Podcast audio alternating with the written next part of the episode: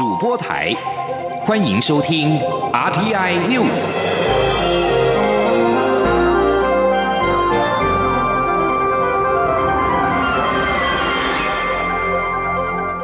听众朋友您好，欢迎收听这节央广主播台提供给您的 RT News，我是张顺祥。七大工业国集团外长会议发布公报，支持台湾参与世界卫生组织以及世界卫生大会，同时强调台海和平稳定的重要性。外交部今天表示，这是 G7 外长会议公报首度列入台湾。外交部对声明内容表示高度的欢迎，诚挚感谢 G7 成员国对台湾的坚定支持跟肯定。外交部并且强调，G7 外长会议结论显示。近年来，中国基建扰台行为以及中方各种对台湾的政军威迫行径，已经受到国际社会理念相近国家的共同关切。记者王兆坤的采访报道。针对 G7 外长会议公报，外交部表示，台湾在全球对抗武汉肺炎疫情及区域稳定繁荣上持续扮演关键角色，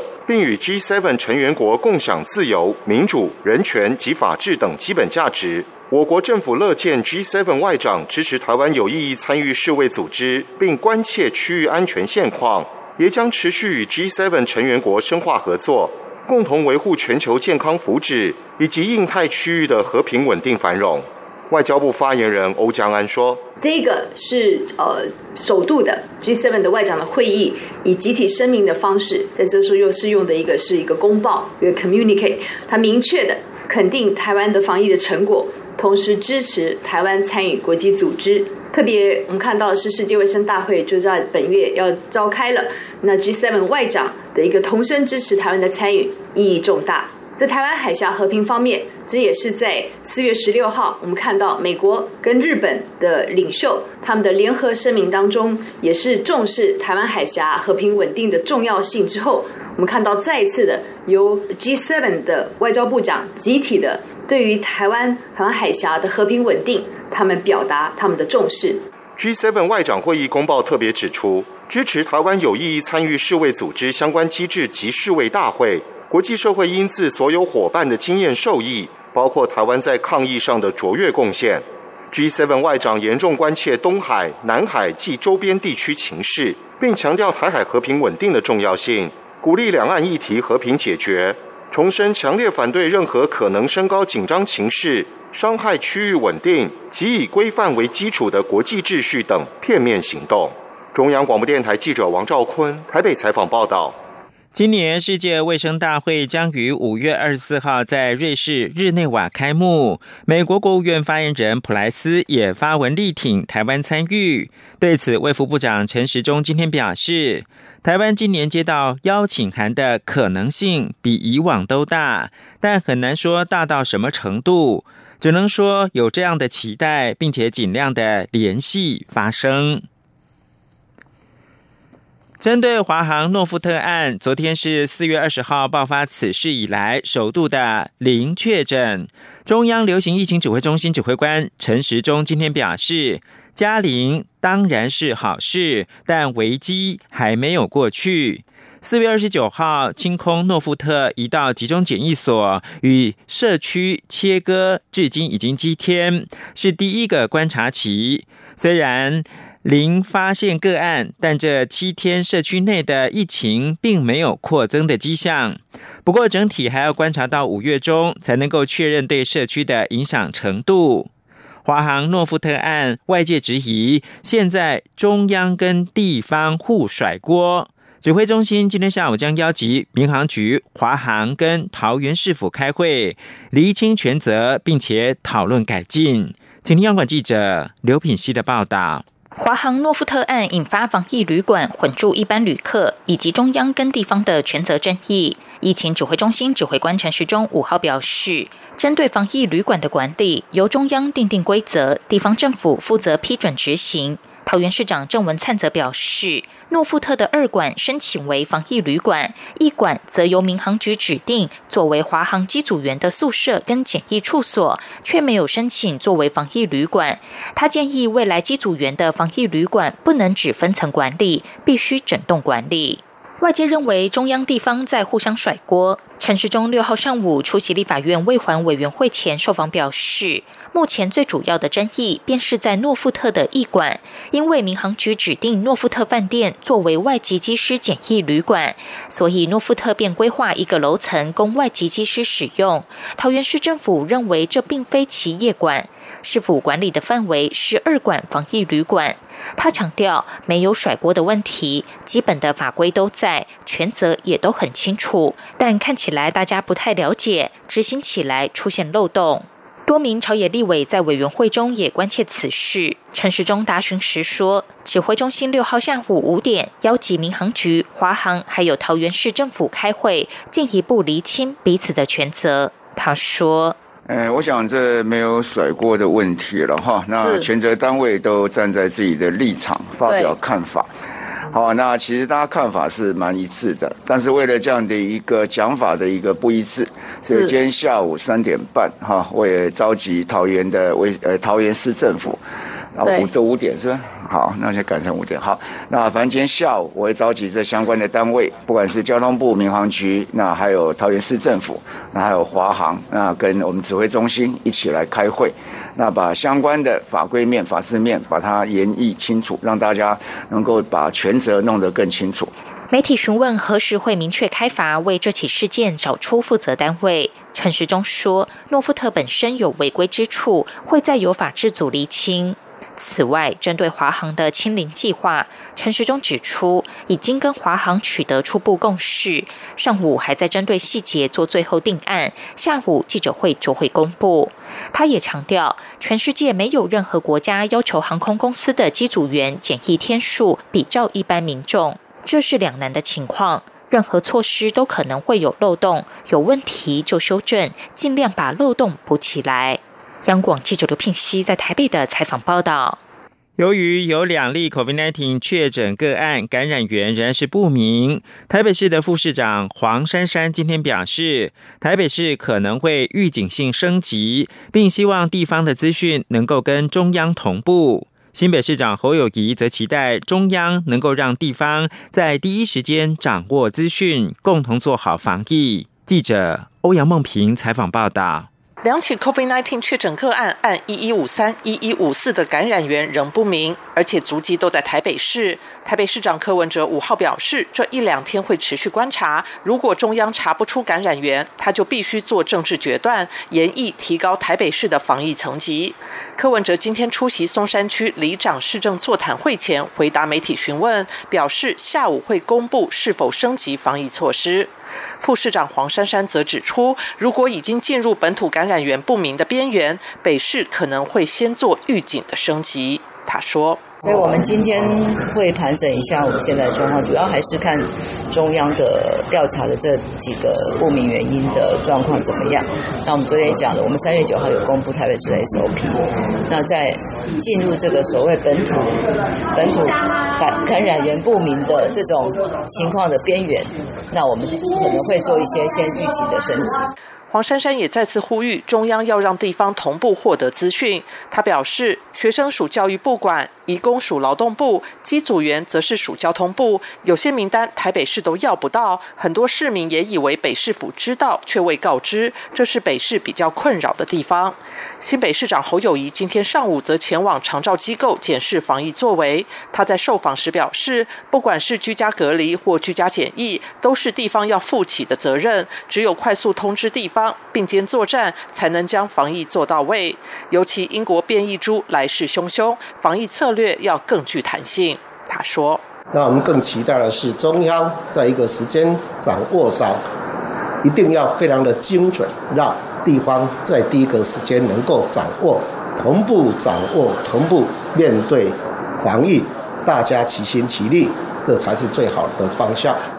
侯友谊也表示，不管是资讯上有些落差，或是对于一些步调的看法不一，中央及地方应该互相体谅、包容。如果地方有一些意见及声音，希望中央能够听进去；中央有一些困难，地方也能多多包容与支持，才能团结面对 COVID-19 这个唯一的敌人。中央广播电台记者欧阳梦平在台北采访报道。行政院会今天通过扩大不孕症试管婴儿补助的方案，新的方案将补助对象由低收入户以及中低收入户不孕夫妻扩大到未满四十五岁的不孕夫妻，每胎补助次数上限是六次，补助的额度首次申请新台币十万元，再次申请六万元。卫福部预估每年将会有二点三到二点八万对的不孕夫妻受惠。而为了减轻育儿父母育儿留职停薪期间的经济负担，行政院也决定，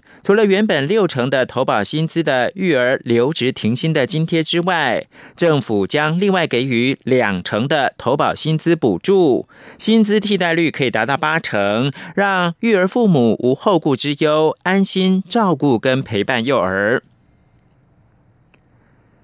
行政院跨部会研议建立防治人才挖角机制，劳动部除了限制人力银行之外，没有经过投审会同意的公司也不得刊登中国职缺。一一一一人力银行今天表示，经过投审会认定的企业部分，建议政府后续可以提供更细的认定，协助辨别真伪。杨文军报道。劳动部指出，目前人力银行禁止协助广告招募或中介人员前往中国就业。但若台湾企业是经过经济部投审会许可到中国投资，且在当地有实际营业行为时，就可以在台湾刊登职缺广告。至于为何只能广告不能中介，劳动部指出，广告是为了许可投资行为的实践，是为了事业活动，所以是有许可空间做裁量。相关部会也认为可以。可是，针对人力资源的流动，应该要有一个规范，所以中介没有例外的空间。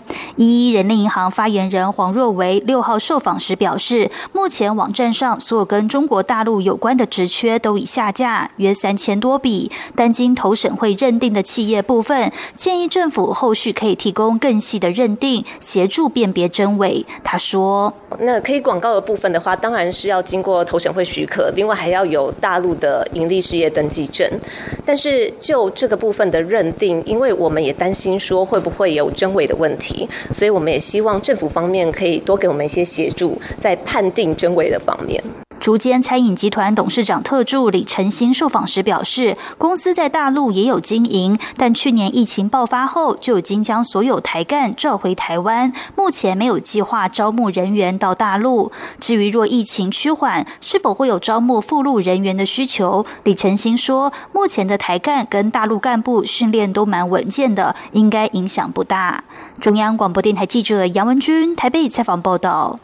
香港电台报道，香港智联会去年在香港维园举行六四烛光晚会，二十四名香港民主派人士被控涉嫌参与没有经过批准集结等等，其中四个人承认明知而参与没有经过批准的集结罪，今天遭到香港的区域法院判囚四到十个月不等，其中黄之锋判囚十个月，曾敖辉判囚六个月。袁家卫以及梁凯晴各判四个月。法官陈广池宣判的时候表示，被告明知集会没有经过批准，而且是故意跟有预谋的，是公然的犯法，必须判以贺祖性的刑罚，以反映本案的严重性，以儆效尤，避免其他人效法。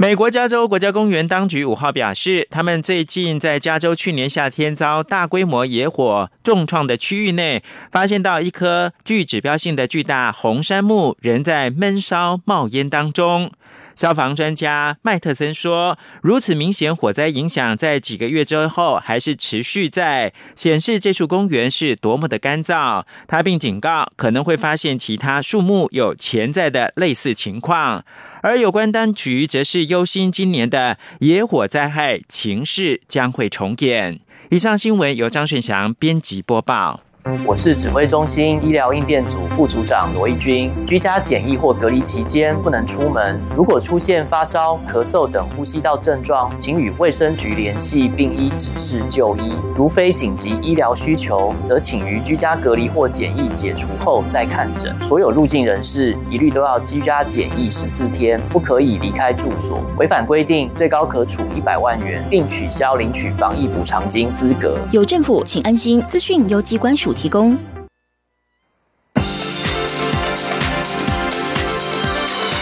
这里是中央广播电台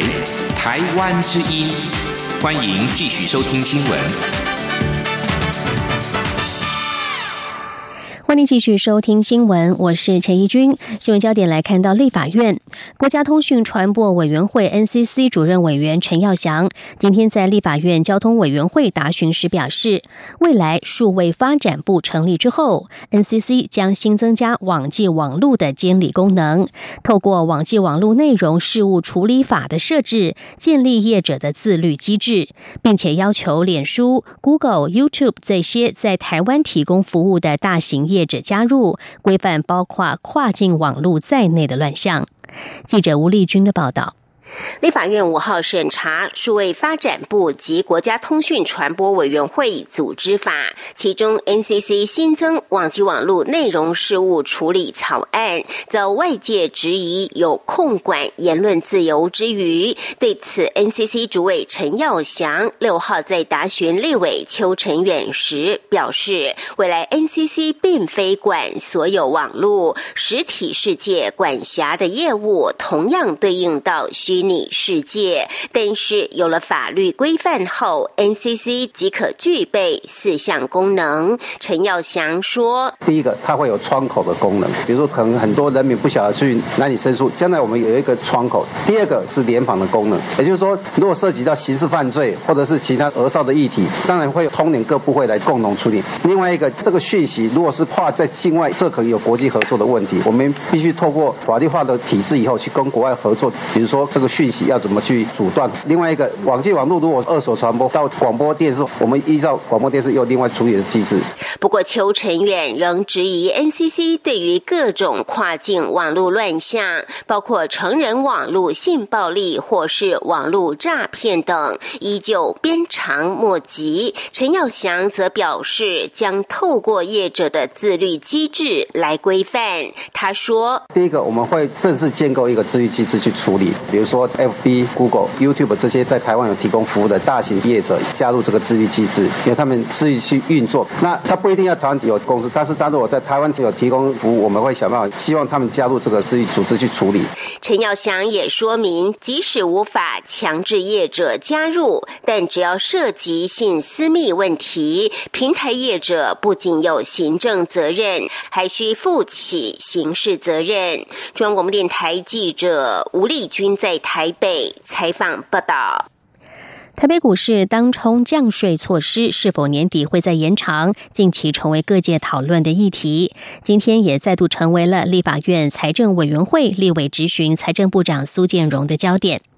苏建荣在被询时表示，当冲降税政策当年是为了扩大成交量，在正常发展之下，当冲提供投资人避险，但如果过度，就会变成投机。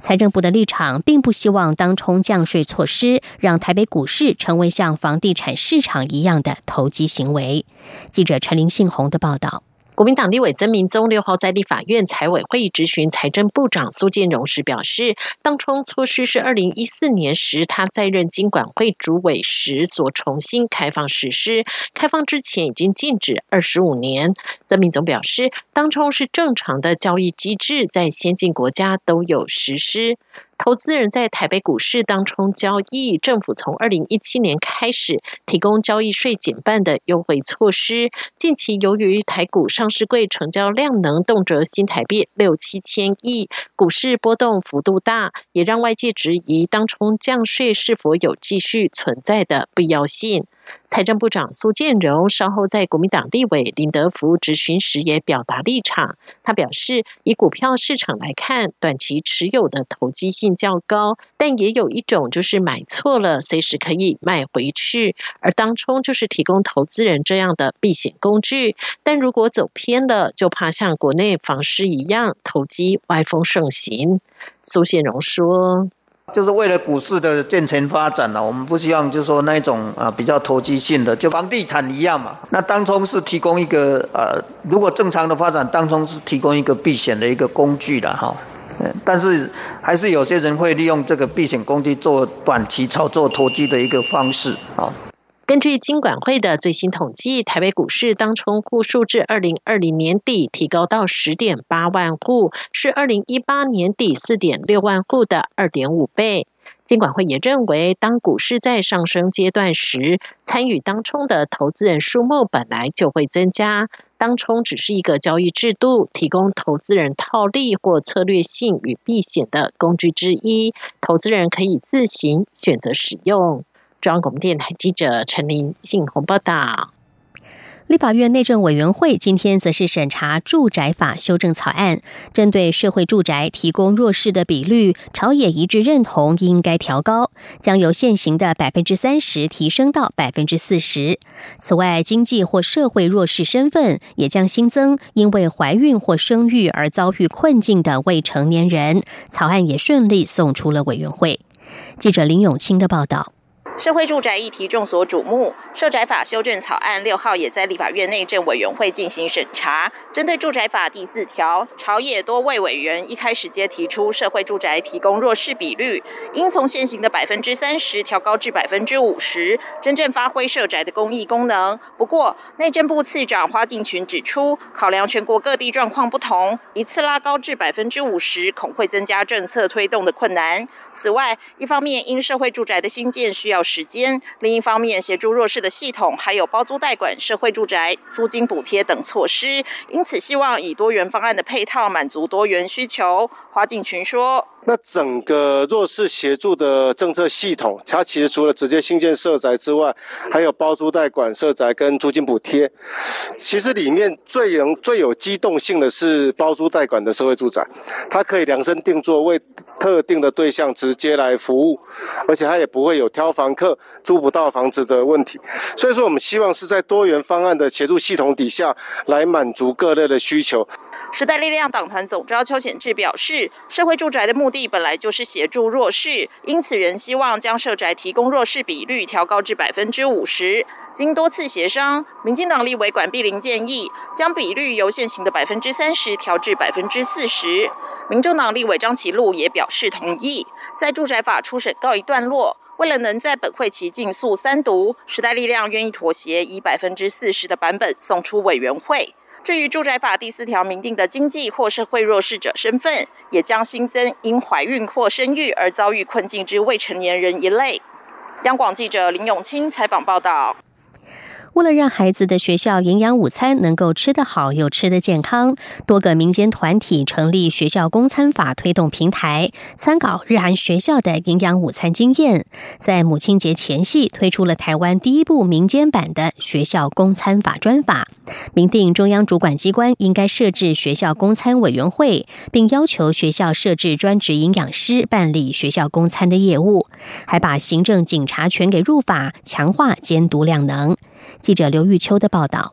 全台湾有一百七十七万国中小学生，每天都在思考营养午餐吃什么。但目前学校供餐相关事项并未设立专法，各地方政府因其财政状况或在地因素各行其事，无法建立一致的学校供餐制度。为此，民间团体共同成立学校供餐法推动平台，参考日韩学校的营养午餐经验，并汇集学生、家长、校方、营养师及团善业者等建议，在母亲节前夕宣布。推出台湾首部民间版学校公餐法。大享食育协会秘书长黄嘉玲表示，学校公餐法是全台首部站在亲子角度为出发点，规范专业人力、食材供给以及财务制度的专法，希望透过中央层级的法源，解决学校公餐一国多制的乱象。如果我们没有中央层级的法源的话，每次到地方的选举的时候，学校午餐就变成一个政治人物开支票撒钱的这个乱象不会解除。负责起草学校公参法的台北律师公会公益事务委员会委员谢梦雨说明草案的七大亮点，包括扩大学校推广饮食教育，从幼儿园一路到高中，中央主管机关应设立学校公参委员会，明定公参费用补助要因地制宜，并要求学校应设置专责营养师办理学校供餐业务，学校厨工人数与供餐人数的配置比例不得低于一比一百。更重要的是，定有法则，并把行政警察权也入法，强化监督量能。有奖就要有罚，除了说针对中央主管机关、地方主管机关、学校都要求要有专责的单位之外，同时我们特别在第二十条规定的行政检查权，各各级的主管机关都有权去做检查、去做监督，你不能拒绝。不能隐匿。如果你拒绝或隐匿的话，我们有罚则的规定。此外，由于现行孩童营养午餐用餐时间过短，使用的器皿较于日韩更不美观，恐严重影响孩童食欲。台北市国中学生家长会联合会总会长宋全娟建议，除了增加专业的营养人员外，营养午餐的用餐时间也应拉长，并增加营养午餐容器的美感与实用性，让午餐更美味。民进党立委范云则指出，立法院已有跨党派立委与营养师工会共同提出了学校饮食营养促进法专法，要求学校每二十班应设置一名营养师。他肯定民团也提出相关的草案，希望立法院能尽速排审，并在明年的母亲节前完成立法，守护孩童的健康，就是送给全台母亲最好的母亲节礼物。中央广播电台记者刘秋采访报道。国立台湾大学与友达光电共同成立了友达台大联合研发中心。今天由台大校长管中敏和友达董事长彭双浪共同揭牌。友达将会以三年新台币三千万元的研发经费，资助台大进行中长期的大型产学合作案。记者郑祥云、陈国维的报道。台湾大学校长管中敏与友达光电董事长彭双浪共同为友达台大联合研发中心揭牌。双方未来将聚焦面板显示、感测技术、AIoT 及智慧场域运用等三大领域的合作。我们希望能够结合台湾大学首屈一指的这个学术研究跟丰富的资源，尤其是在各个学院管或者是科系之间。这个有非常多的这些资源呢，我们希望能够来好好的运用。台大和友达在过去十二年已经共同执行超过五十个产学合作案，合作院所横跨电子学院、工学院及医学院。现在联合研发中心成立，友达初期将以每年一千万以上的研发资金，展开至少三年三千万的合作。因为有这样的支持，事实上我觉得是创造的是一个多赢的局面。友达也得到了在开发产品各种上面的一些技术上的资源，老师们得到了适当的研究题材，也甚至能够变成学术界的重要的领袖。台大提到，后续将集结数十位专精电机电子领域的师生，一同投入前瞻关键显示技术开发，期待联合研发中心能加速研发量能，同时培育出新一代的技术领导人才，巩固台湾科技领头羊的地位。中央广播电台记者郑祥云、陈国伟台北。采访报道。国际消息：奈及利亚官员五号指出，两个月前遭到持枪匪徒绑票的北部三十名学院学生已经顺利的获得释放。在三月十一号，奈及利亚北部卡杜纳州的联邦森林机械化学院发生学生绑票事件。最初有三十九名学生遭掳，事发后几周，维安部队陆续找到了十个人，但其余二十九人还是下落不明。官方并没有详述这些学生是如何获得释放。路透社则是报道，最新获释的这批学生是在五号晚间抵达了卡杜纳市警察总部。一个个看上去疲惫、绝望，身上的衣服又脏又破。其中一名女学生无法单独行走，需要人搀扶；另外一人则被紧急送医。奈及利亚中北部的重度武装帮派近几年来升高了攻击频率，以掠夺村庄、抢夺牛只和绑票来换取赎金，而他们近期目标转向了乡下各级学校，动手绑架学生。美国总统拜登在五号表示，美国将支持世贸组织豁免疫苗专利的提案。美国贸易代表戴奇也发表声明表示，美国坚定保护智慧财产权，但是特殊时期需要有特殊的措施。美国支持豁免疫苗的专利。对于美国决定要支持全球放弃对 COVID-19 疫苗的专利保护，国际制药生产联盟对此表达了失望。国际制药生产联盟在声明当中表示，放弃 COVID-19 疫苗的专利不会增加疫苗产量，也无法提供对抗这场全球健康危机所需要的实际解决办法。他们认为，政府应该专注在消除贸易障碍，以处理供应链瓶颈和疫苗原物料短缺的问题。以上 T I News 由陈怡君编辑播报，谢谢收听。